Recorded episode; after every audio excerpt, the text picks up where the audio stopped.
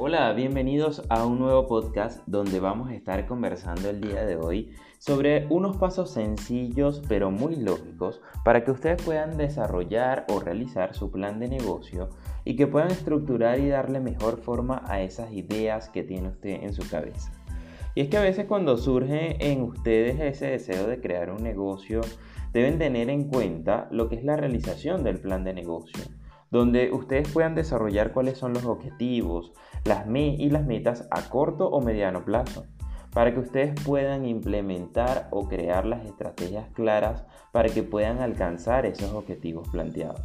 Quizás tengan que ver también cómo van a desarrollar esa estructura organizacional, cuánto es el monto de inversión que requieren para poder arrancar su emprendimiento, cuáles son los posibles escenarios, cuáles son los recursos que ustedes necesitan y una serie de elementos que eh, son muy importantes al momento de iniciar con su emprendimiento. ¿Cómo lo podemos iniciar? Bueno, mire, existen diferentes metodologías que ustedes pueden implementar.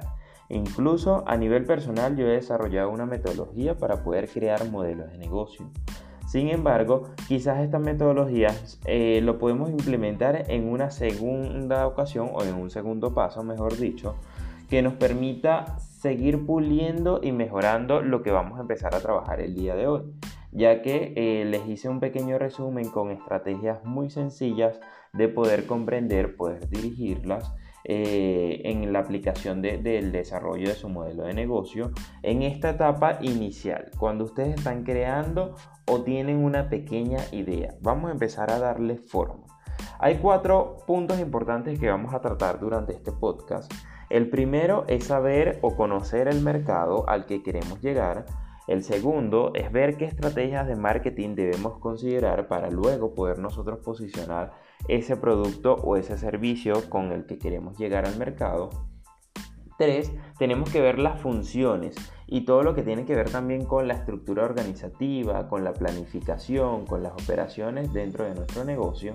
Y el cuarto punto, y no menos importante, porque para muchos eh, suele ser uno de los prioritarios incluso, es el término financiero. Así que con estas cuatro áreas vamos a empezar a trabajar y les vamos a dar pequeñas estrategias o puntos importantes que ustedes deben considerar. Lo primero es que si tienes la visión de lo que quieres lograr y ya tienes a la mano el qué, el cómo y el por qué quieres hacerlo, esto te va a ayudar a definir tu propósito. ¿Cuál es el propósito por el cual tú quieres desarrollar este emprendimiento? Y debes ir más allá de las respuestas rápidas y quizás un poco cliché, que no están mal, ojo, pero estas son una consecuencia del esfuerzo que tú vas a obtener posteriormente de eh, desarrollar este emprendimiento y de tener éxito. Por lo general la gente dice, no, el propósito de yo crear mi emprendimiento es por tener mayor disponibilidad de tiempo. No, yo quiero crear mi emprendimiento por tener mejores ingresos. Como le dije, esto va a ser una consecuencia del esfuerzo que ustedes van a estar dedicándole a su emprendimiento. Pero deben definir más allá de esto cuál es el propósito, cuál es la verdadera razón por la cual usted está creando su negocio. Entonces, hablando dentro del primer punto que va relacionado a conocer el mercado. Aquí es fundamental que ustedes ya conozcan casi que igual que la palma de su mano, y si no conocen la palma de su mano deben hacerlo por ahí, eh, deben ustedes estudiar, comprender, analizar lo que tiene que ver con todo el mercado al cual usted plantea eh, introducir su producto o su servicio para que pueda de esta manera analizar lo que es el entorno, para que usted pueda entenderlo y que pueda prestar atención eh, muy muy específica y muy puntual a esos deseos y esas necesidades que tiene el público. Para este punto le voy a dar de la forma más sencilla lo que es aplicar una matriz FODA. Y si usted en este caso no conoce o no, ha desarrollado lo que es una matriz FODA, se lo voy a explicar rápidamente y para si los que sí lo conocen, esto es un pequeño resumen que les pueda recordar.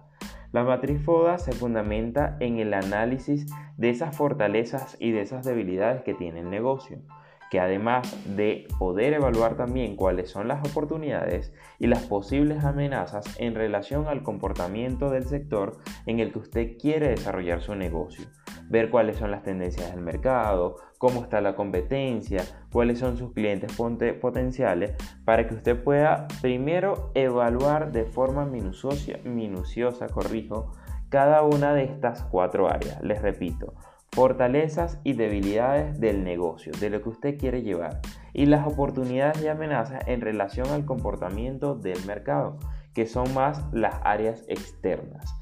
Luego de usted poder evaluar de forma detallada cada una de estas áreas, puede hacer un cruce en el cual le permita quizás desarrollar mejores estrategias para que usted se anticipe a esos hechos del mercado. ¿Cómo lo puede hacer? Estrategias, por ejemplo, una vez usted establezca las fortalezas y las oportunidades, ¿qué estrategias o qué ventajas puede sacar usted de esto? Posteriormente puede analizar las fortalezas de su idea de negocio con las amenazas que se están planteando en el mercado. Y ahí también le va a crear nuevas estrategias o metodologías que usted pueda ir implementando durante el desarrollo. También puede evaluar de forma separada cuáles son las debilidades que quizás usted tenga al momento de desarrollar este emprendimiento con las oportunidades que le pueda favorecer en el mercado o que ya le esté planteando el mercado. Y por último, de eh, lo que es hacer el cruce final, de igual forma, de esas debilidades internas de su negocio o de su idea con las posibles amenazas que se le puedan presentar. Así usted va a poder anticiparse mucho más a los hechos que se les puedan eh, presentar en todo este proceso, que, que no es nada sencillo cuando se está iniciando con un emprendimiento. De esta manera, si ya nosotros reconocimos cómo podemos impactar, a qué debemos anticiparnos y, cómo prepararnos para el mercado, debemos reconocer también lo que es el target, pero intensificarlo aún más. Para esto usted puede utilizar estrategias ya más especializadas, quizás en un segundo nivel, o mucho más específicas como la segmentación y posicionamiento con característicos demográficos, geográficos o a través de, los grupos etarios, como usted desee analizar en la medida de lo posible su mercado. Pasando al segundo punto que tiene que ver con el tema de marketing, vamos a aplicar la estrategia de marketing mix, que tiene que ver con lo conocido como el marketing de las 5P. ¿Por qué te lo recomiendo? Porque esto tiene la capacidad de explicar objetivamente cómo funciona el marketing de una forma integral y sencilla para que tú puedas replicarlo dentro de este plan de negocio que estás desarrollando. ¿Qué significan las 5P? En inglés son Product, Place, Price, Promotion and People, que en español serían respectivamente producto, distribución, precio, promoción y persona. Vamos a analizar la primera P que corresponde a producto. Aquí ustedes deben establecer las características internas y externas de sus productos o sus servicios, así como el eslogan, cómo es el empaquetado de ese producto y eh, otra serie de elementos que son muy importantes en toda esa experiencia. Actualmente, además de estos detalles, debes crear lo que es una oferta de valor que se adapte a las necesidades reales del cliente estás obligado a crear una experiencia desde antes que compren tu servicio o producto hasta el proceso postventa, ya que el cliente se lleva una experiencia única y diferente de acuerdo a la competencia. Cuando evaluamos la siguiente P de promoción, pregúntate cómo lo comunicas, cómo estás vendiendo, para que puedas escoger lo que son los mejores canales, para que puedas transmitir tu, tu mensaje de la forma correcta y cómo quieres llegar a la audiencia o a esos clientes que son objetivos, que son tus principales compradores y sobre todo los compradores iniciales cuando estás arrancando en tu emprendimiento. Esto es muy importante el proceso de promoción para que tú incluso logres superar lo que se conoce bajo otra metodología, el abismo del emprendedor, y que no fracases. Que salgas de esas estadísticas eh, que son casi que a nivel mundial donde indican que 8 de cada 10 emprendimientos cierran en menos de un año. Estas estadísticas se dan un poquito más, un poquito menos, de acuerdo a algunos países, que varían de 7 a 9 emprendimientos que están cerrando al año, de cada 10. Así que si usted aplica este término de promoción, más todo lo que ya estamos desarrollando acá, les va a permitir seguir avanzando y seguir captando nuevos clientes.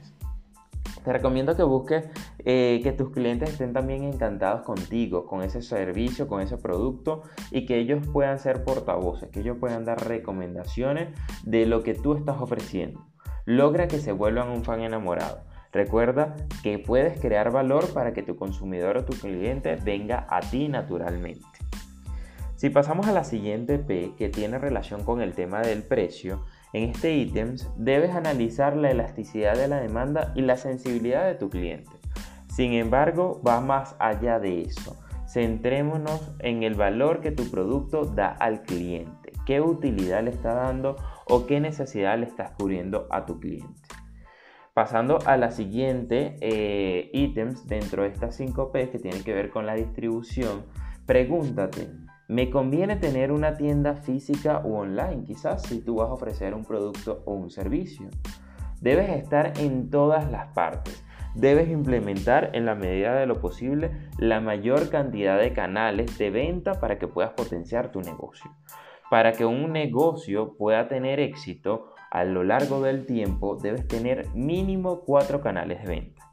Sin embargo, en esta etapa de planificación no te limites con analizar diversos canales de venta. Más bien es lo correcto que debes hacer.